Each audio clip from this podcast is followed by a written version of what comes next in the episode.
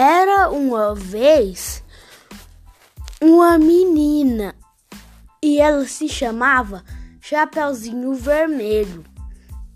E um dia a mãe dela falou para ela que ela que era para ela sair e dar uns, um pouco de doce para a vovozinha dela.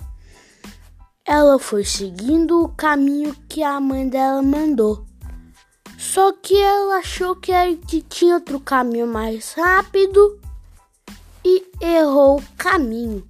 E chegou um lobo e falou: Ei, eu sei um caminho muito mais rápido de chegar. Você vai por ali e depois vira ali e vai ter uma casa. Só que ele achou a casa da vovozinha e comeu a vovozinha. E daí ele virou essa vovó. Colocou tudo.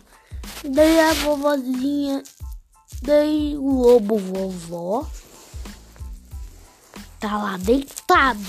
E a Chapeuzinho chega. Toc, toc, toc.